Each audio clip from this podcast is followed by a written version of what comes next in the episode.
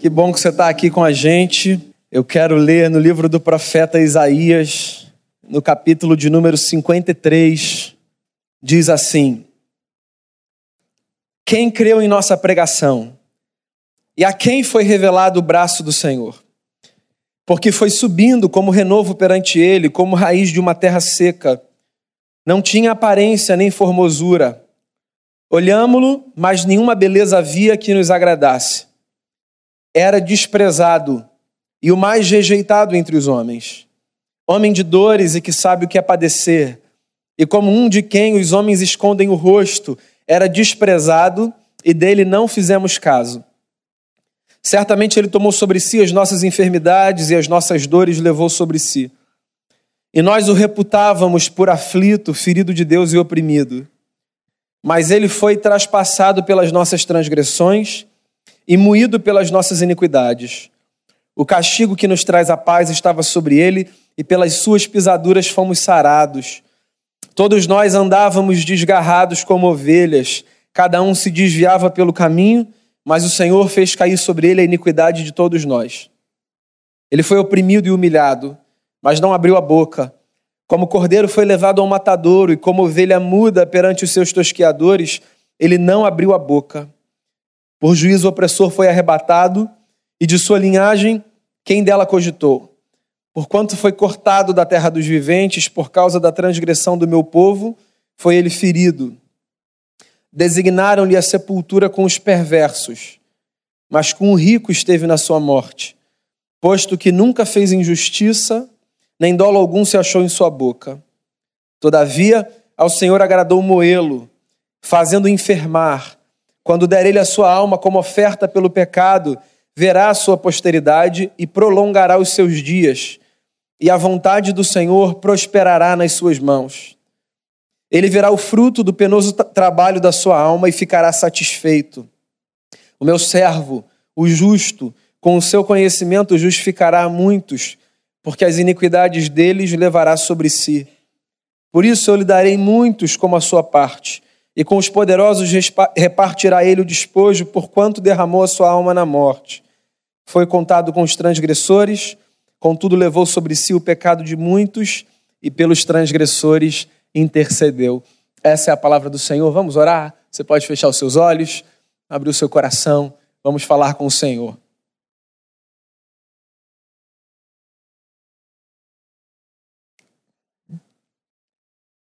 Obrigado, ó Cristo, pela beleza das palavras do profeta, que por si descrevem a imagem que todos nós devemos guardar no coração quando de ti nos lembramos do que fizeste por nós, da jornada que trilhaste por amor. Nós aquietamos a nossa alma nesse momento, curvamos o nosso coração diante de ti e abrimos então os nossos ouvidos para ouvirmos com atenção a palavra do Senhor que será exposta. Que seja esse tempo um tempo rico, proveitoso, que seja de crescimento para mim e para os meus irmãos e irmãs. Que o Senhor nos abençoe e fale ao nosso coração, por graça, em nome de Jesus. Amém. Eu queria que você pensasse numa palavra que sintetizasse para você a ideia de Deus. Se você tivesse que dizer a alguém quem Deus é em uma palavra, que palavra seria essa? Qual adjetivo você escolheria para explicar ao interlocutor quem é o Deus a quem você serve? Se a frase Deus é tivesse que ser continuada com uma única palavra, qual seria essa palavra para você? A palavra que mais aparece como continuação dessa frase é a palavra amor. Cristãos e não cristãos, religiosos e não religiosos, quando pensam na figura divina, escolhem a palavra amor como síntese dessa figura maior. Uma pesquisa mostrou que, para além dessa palavra, de cada dez pessoas, aproximadamente sete escolhem outras palavras que têm todas elas a ver com um adjetivo: força, Então há aqueles, e são maioria, que dizem Deus é amor. E depois há uma variação, mas de 10, 7 aproximadamente dizem coisas do tipo: Deus é forte, Deus é grande, Deus é majestoso, Deus é sublime, Deus é tremendo, Deus é santo, Deus é onipotente e por aí vai. Ou seja, palavras que carregam em si essa ideia de força, de vitória, de grandeza. Antes de mais nada, não há problema algum em fazermos esse tipo de leitura acerca de Deus. Deus é tudo isso mesmo. É grande, é majestoso, é forte, é poderoso, é sublime, é tremendo. Mas vocês sabem de uma coisa? Às vezes eu fico com a impressão de que essa imagem de Deus que nós construímos, identificando-o sempre a partir da sua força, eu fico com a sensação de que essa imagem acaba produzindo um efeito colateral que muitas vezes nós não calculamos. Por causa dessa leitura automática de Deus como esse ser forte, ponto. Deus permanece muitas vezes para a gente como esse ser que é por nós, mas não necessariamente esse ser que se identifica conosco. Guarda a ideia de Deus por um instante e pensa comigo aqui em outras coisas que talvez sirvam para eu fortalecer o meu argumento. Quando você lê um livro, quando você assiste um filme, quando você acompanha uma novela, uma série, quando você vai ao teatro assistir uma peça, geralmente o que faz você gostar do que você lê ou vê é a capacidade que você tem de se identificar com uma personagem da trama, certo? Então, nós gostamos, via de regra, das coisas com as quais nós nos identificamos. O ser humano funciona assim. Ele admira muitas coisas, mas ele se identifica com algumas coisas. Nós não nos identificamos, por exemplo, com todas as coisas ou com todas as pessoas por quem nós nutrimos algum tipo de admiração. Há pessoas para as quais nós olhamos e dizemos: bacana, fulano é bacana. Uma pessoa ética, uma pessoa com uma moral adequada aos meus olhos, uma pessoa que trabalha bem, que vive bem as suas relações. Mas é possível que você admire essa pessoa que, sem que você tenha algum tipo de identificação com ela. E você sabe que, às vezes, eu acho que na nossa experiência de fé com Deus, a gente nutre essa experiência da admiração e deixa de mergulhar na experiência da identificação. Por quê?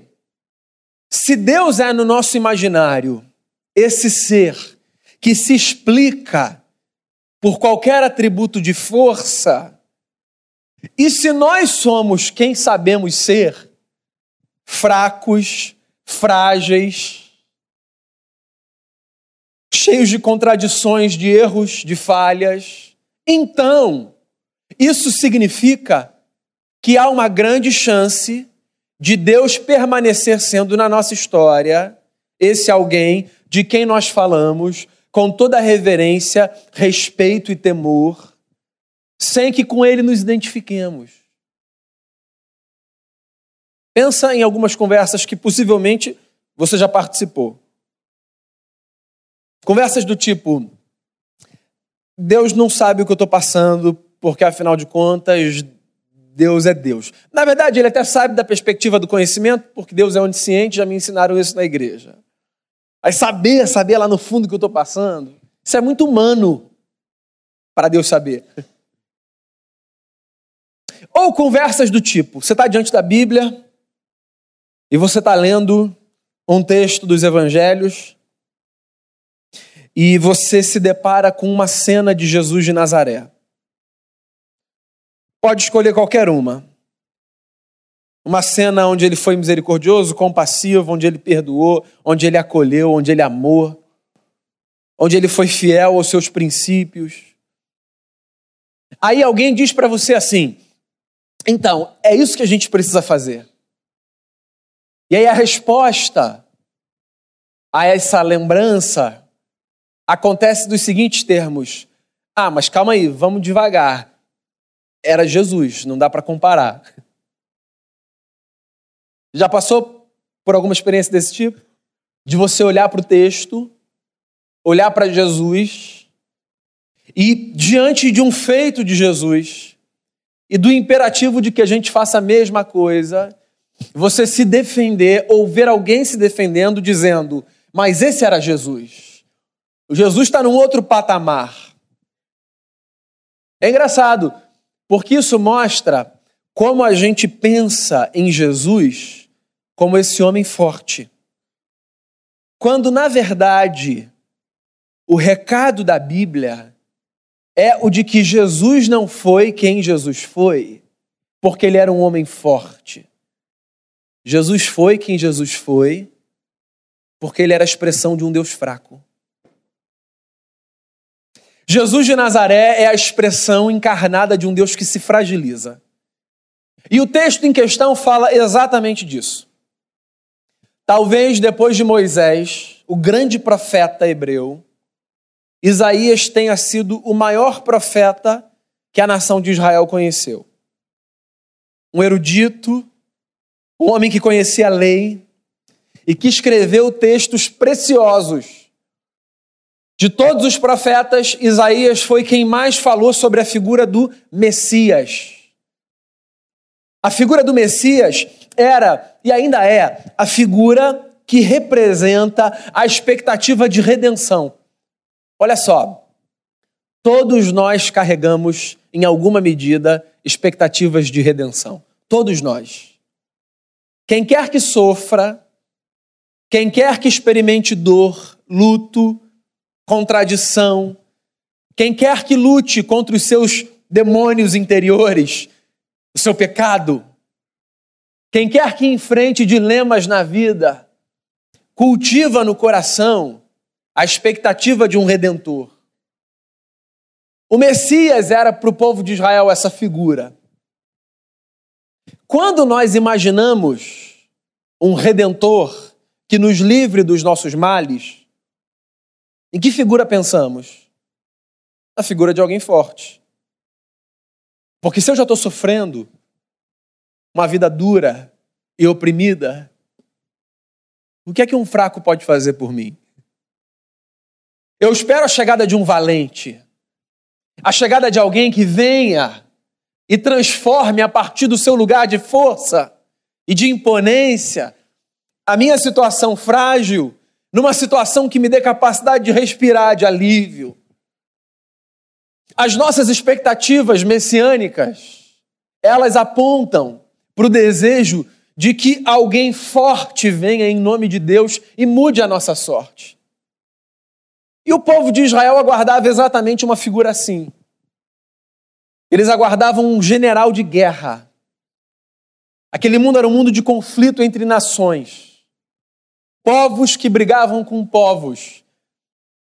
E por mais que Israel fosse a menina dos olhos de Deus, a história daquele povo sempre foi uma história de muito sofrimento.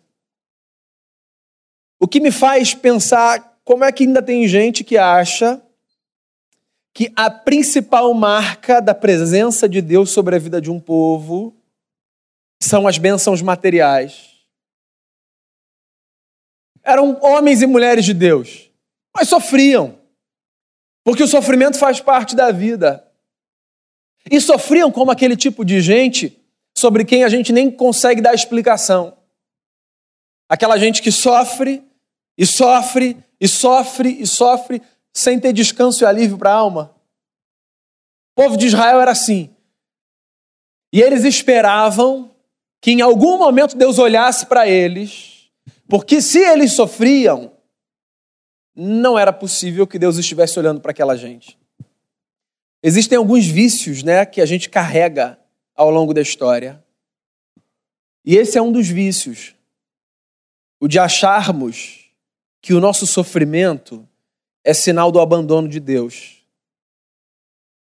De julgarmos que as nossas experiências de dor são um sinal de que o eterno se afastou. Eu tenho falado sobre isso aqui, ainda que num tom de brincadeira, tentando passar para você o peso dessa verdade. Nós não estamos mais acostumados a chancelar como testemunho histórias de pessoas que perseveram na fé a despeito do sofrimento. Porque nós não conseguimos imaginar um quadro de bênção que não seja o quadro de uma redenção nesses moldes que nós pintamos. Aparece alguém forte, muda a nossa sorte. Os nossos testemunhos sempre são testemunhos de vitórias que nós conquistamos, da superação das nossas dores. Não tem cheiro de testemunho dizer: sofro há 15 anos, mas Jesus continua sendo meu bom Senhor. Não tem cheiro de testemunho dizer: volto para casa sem saber resolver o meu problema, mas Jesus ainda é o meu Cristo, o meu redentor. Porque as nossas leituras da presença de Deus estão embebidas dessa ideia de força.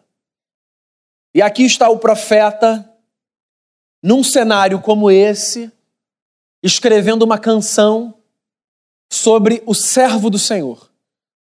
Servo do Senhor era uma expressão messiânica que os judeus usavam quando queriam se referir a essa figura que redimiria Israel. E ele começa a descrever. E ele descreve o servo do Senhor de uma maneira muito incomum e muito surpreendente, muito subversiva. Ele não pinta um general vindo num cavalo, triunfando com seus exércitos. Ele pinta a figura de um homem frágil, de quem as pessoas fazem pouco caso, que aparece ferido, desfigurado, sem beleza e formosura, consciente da sua missão, disposto a carregar sobre os seus ombros o peso da iniquidade da humanidade. Isaías está apontando como um profeta para a verdade de que se nós queremos experimentar Deus para além da admiração, se nós queremos encontrar Deus na identificação, é bom então que abandonemos a ideia infantil e tola de que Deus está ao lado dos fortes e de que passemos então a procurar Deus nas experiências mais vulneráveis do curso da nossa existência. Porque os salmos já cantaram muitas vezes. O coração do contrito Deus ouve a oração do oprimido. A Bíblia Sagrada começa narrando a história de um povo que, estando no cativeiro, tem a sua voz ouvida por um Deus que ouve o clamor do fraco. Moisés contou essa história no Êxodo. Isaías escreveu essa música. Jesus de Nazaré chega. E nós insistimos em buscar Deus ao lado do forte. Às vezes, diante de alguns cenários evangélicos, eu tenho vontade de perguntar: que Bíblia a gente lê? Que texto a gente tem na mão? Pense em Jesus de Nazaré. Jesus nada mais é do que a antítese de um Deus que se apresenta pela força. Jesus é o Deus que escolhe o caminho da fragilidade. O Deus que nasce na periferia do império, que chega ao mundo numa estrebaria, que é acolhido por animais.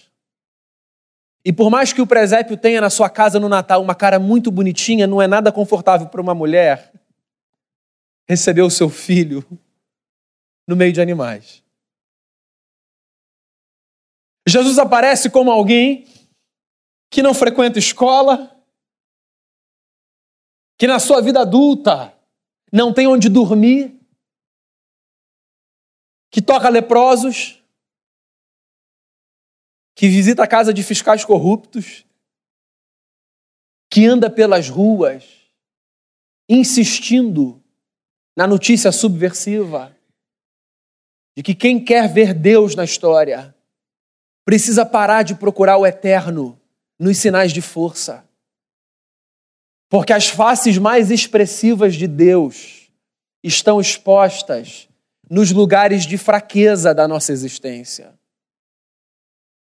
Bem, antes que você pense o contrário, eu não estou aqui fazendo uma celebração à dor e à tragédia, como se agora precisássemos correr atrás delas para encontrarmos Deus.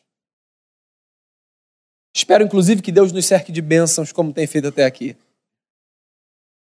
E sei que o fará. É que eu acho que às vezes a gente deixa de perceber a grandeza de algumas bênçãos que ofuscariam, inclusive, o brilho daquilo que nós chamamos de bênçãos. Se nós estivéssemos mais dispostos a abrir os nossos olhos e perceber Deus naqueles momentos da existência onde nós nos sentimos desamparados. A nossa fragilidade nos faz acreditar que nós fomos esquecidos. E no lugar da minha dor, a pergunta que eu faço ao meu Deus é: onde é que o Senhor está? Que não vem me socorrer. Teimoso que sou.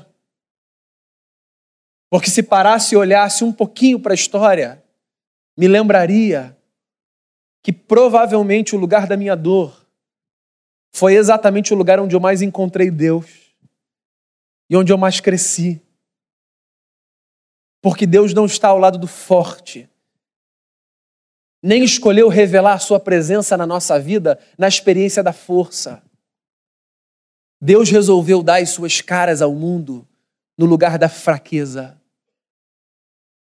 Paulo escreve à comunidade de Filipos e diz assim: tenham vocês o mesmo sentimento que houve em Jesus que, sendo Deus, abriu mão de ser como tal, abriu mão do uso das suas prerrogativas divinas, tomou forma humana, viveu como um servo e serviu a ponto de experimentar a morte na cruz. E foi esse Cristo que Deus exaltou colocando à destra do Pai. O ciclo da experiência de Cristo aponta para uma jornada, a única jornada possível a todos aqueles e aquelas que desejam sair do lugar da admiração e desejam mergulhar na experiência da identificação com Deus. Esse lugar é o sofrimento e a angústia antecedem o triunfo e a glória. Dietrich Bonhoeffer, um pastor do século passado, alemão, que viveu numa igreja que se distanciou da igreja luterana, porque a igreja luterana não ofereceu resistência naquele momento ao nazismo. Dietrich Bonhoeffer escreve um livro, um homem que foi parar nos campos de concentração e que morreu dois dias antes do seu campo ser explodido, né? invadido, e de aqueles que estavam ali serem libertos dois dias antes, esse camarada morre, não sem antes escrever um livro chamado Discipulado. Uma afirmação categórica no livro. Quando Cristo, disse Bonhoeffer, quando Cristo chama alguém, Cristo chama alguém para a morte. Venha, tome a sua cruz e me siga. A cruz é o lugar da identificação, a expressão mais escandalosa de um Deus que não chega com pompa e circunstância, mas que se faz homem, limitando a sua existência no ventre de uma mulher, morando ali nove meses, nascendo frágil, aprendendo a falar e andar, sendo carregado no colo, vivendo uma vida impoluta, sendo tentado em todas as coisas, mas sem pecar, escolhendo o lugar do sofrimento e da morte, para que ninguém sobre ele pudesse dizer: esse Deus não sabe o que se passa comigo. Se há um Deus que sabe o que se passa conosco, esse Deus é o Deus que se revela na pessoa de Jesus de Nazaré. Um Deus que desce do trono da sua glória, toma forma, vive como um homem, para se identificar conosco no lugar da nossa fraqueza e da nossa vulnerabilidade. Você se lembra de Tomé? Um homem que depois da ressurreição diz aos seus amigos: Eu só creio, eu só creio se eu toco. As suas dúvidas, meu amigo, não afastam você do eterno. As perguntas que você faz a Deus na hora da sua dor não te distanciam dele. Que caiam por terra todas as vezes que disseram a você que as suas dúvidas são sinal de falta de fé. Que você deixe para trás esse discurso louco, triunfalista e mentiroso dos que acham que na nossa experiência com Deus nós não podemos duvidar, perguntar, questionar. Porque se existe uma coisa que o nosso sofrimento faz, é colocar uma série de dúvidas na nossa cabeça. Pois foi a um Tomé incrédulo e cheio de dúvidas que Jesus disse: chegue para perto, toque em mim. A nossa dúvida não nos afasta do Senhor. Pelo contrário, nos aproxima dele. O lugar do nosso questionamento, das nossas perguntas, das nossas lágrimas, é exatamente o lugar onde Deus se revela e se aproxima e nos acolhe e nos abraça. Porque existe um interesse no coração do Eterno. O de mostrar o quanto nos ama, não a partir do lugar da admiração, mas a partir do lugar da identificação. Deus conhece a sua dor, não porque é Deus e sabe de todas as coisas. Deus conhece a sua dor porque Jesus de Nazaré a expressão humana do Deus invisível, sofreu como você. Sofreu por você. Moído pelas nossas transgressões, ferido pelas nossas maldições. O castigo que nos traz a paz estava sobre ele. Pelas suas pisaduras, nós fomos sarados. John Stott, um dos grandes teólogos do século passado, pastor anglicano, inglês, disse certa vez: Como poderia eu crer em Deus não fosse a cruz? E ele arremata dizendo: Eu jamais creria num Deus imune ao sofrimento. Um Deus que não sofre, para nada mais presta, senão para ser admirado pelos homens. A mim me serve um Deus. A mim me interessa um Deus. A mim me toca um Deus que, mesmo depois da sua ressurreição, continua carregando no seu corpo as marcas das feridas que, pelos meus pecados e pelos seus pecados, ele sofreu. Como uma lembrança de que Deus não existe para ser admirado, mas para ser identificado com homens e mulheres que no curso da sua história sofrem. Não, a minha fala não é um ódio ao sofrimento. É um cântico de esperança. Respiramos e caminhamos, porque sabemos que o lugar da dor não é o lugar do abandono, é o lugar do encontro. A ressurreição só é bela porque com Deus nós nos encontramos na cruz. E é a partir daí que a nossa história começa. todos os dias, todas as manhãs, embalados pela misericórdia do Eterno, nós caminhamos no nosso melhor ou no nosso pior, nos lembrando, em Cristo Jesus, Deus nos disse que estaria conosco por todos os dias da nossa vida, até o dia em que Ele voltar ou nos chamar, e que então, nesse dia, a face de Deus para nós deixará de ser uma face com a qual nós nos identificamos nos sofrimentos. Porque a partir desse dia, o sofrimento não fará mais parte da nossa experiência. Deus será tudo em todos. Porque sobre os seus ombros Cristo levou toda a nossa iniquidade, toda a nossa transgressão, toda a nossa maldição. Seja você alguém que sai do lugar da admiração. Passe a ser você alguém que toca as feridas de Jesus.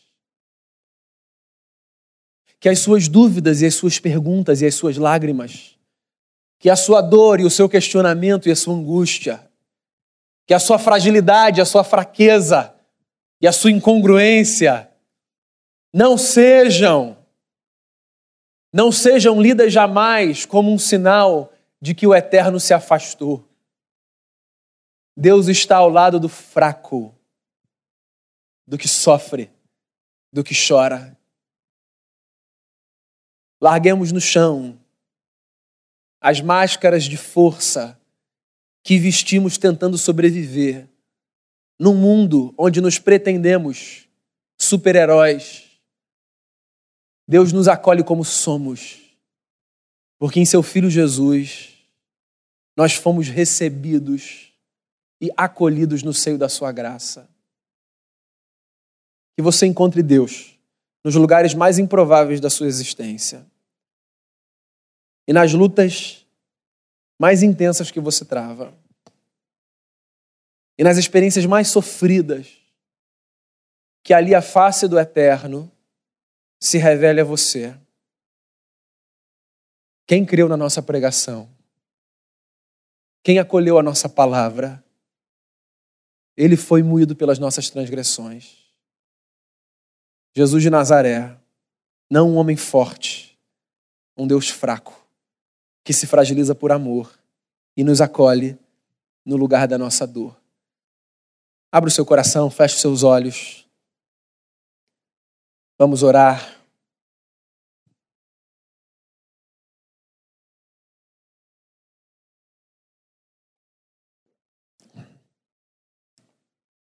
seja o nosso canto. Canto da alegria e o canto da tristeza. Seja ele qual for. Seja o nosso canto sempre uma expressão de louvor ao Deus que se revela em Cristo Jesus. Senhor Jesus, nós dependemos de Ti. A nossa vida está nas Tuas mãos. Nós nos entregamos a Ti como uma comunidade que reconhece a possibilidade de nos identificarmos com o Senhor. Nós nos curvamos diante do Evangelho porque nós reconhecemos no Evangelho a expressão mais intensa do amor de um Deus pela humanidade. Um Deus que deixa o seu lugar de glória, que assume forma e figura humana e que vive a nossa história. Um Deus com quem nós podemos nos identificar, porque sabe o que é ser tentado, sabe o que é sofrer, conhece as dores mais diversas que habitam a nossa alma. Muito obrigado, Senhor. Num tempo de expectativas tão triunfalistas, num tempo onde nós somos tão encorajados a ver o Senhor apenas no lugar da força, que nós nos lembremos que nós fomos redimidos pelo Deus pendurado no madeiro, que ao terceiro dia ressuscitou trazendo para o nosso coração a esperança de que um dia todos nós superaremos, por Cristo Jesus, o lugar da dor e do sofrimento que hoje atravessamos. Obrigado pela vida como ela é, pelos muitos dias que nos fazem sorrir e também pelos dias que nos fazem chorar. Nós acreditamos que nós somos forjados pelo balanço dessas experiências. Que nós abandonemos qualquer expectativa de que a nossa caminhada com o Senhor seja uma experiência de caminhada de blindagem dos dilemas do mundo. Mas que nós estejamos atentos para percebermos o Senhor nos lugares mais triviais e incomuns no curso da nossa existência. Abençoe cada pessoa aqui, cada, cada família aqui representada. Acolha os que sofrem, acolha, Senhor, os que lutam, acolha os enfermos, acolha os que perseveram, acolha também os que reconhecem todas as bênçãos e vitórias como dádivas dos céus.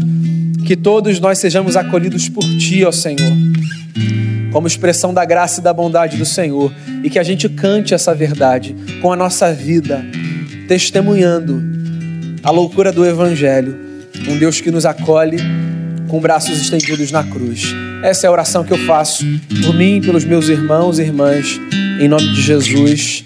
Amém.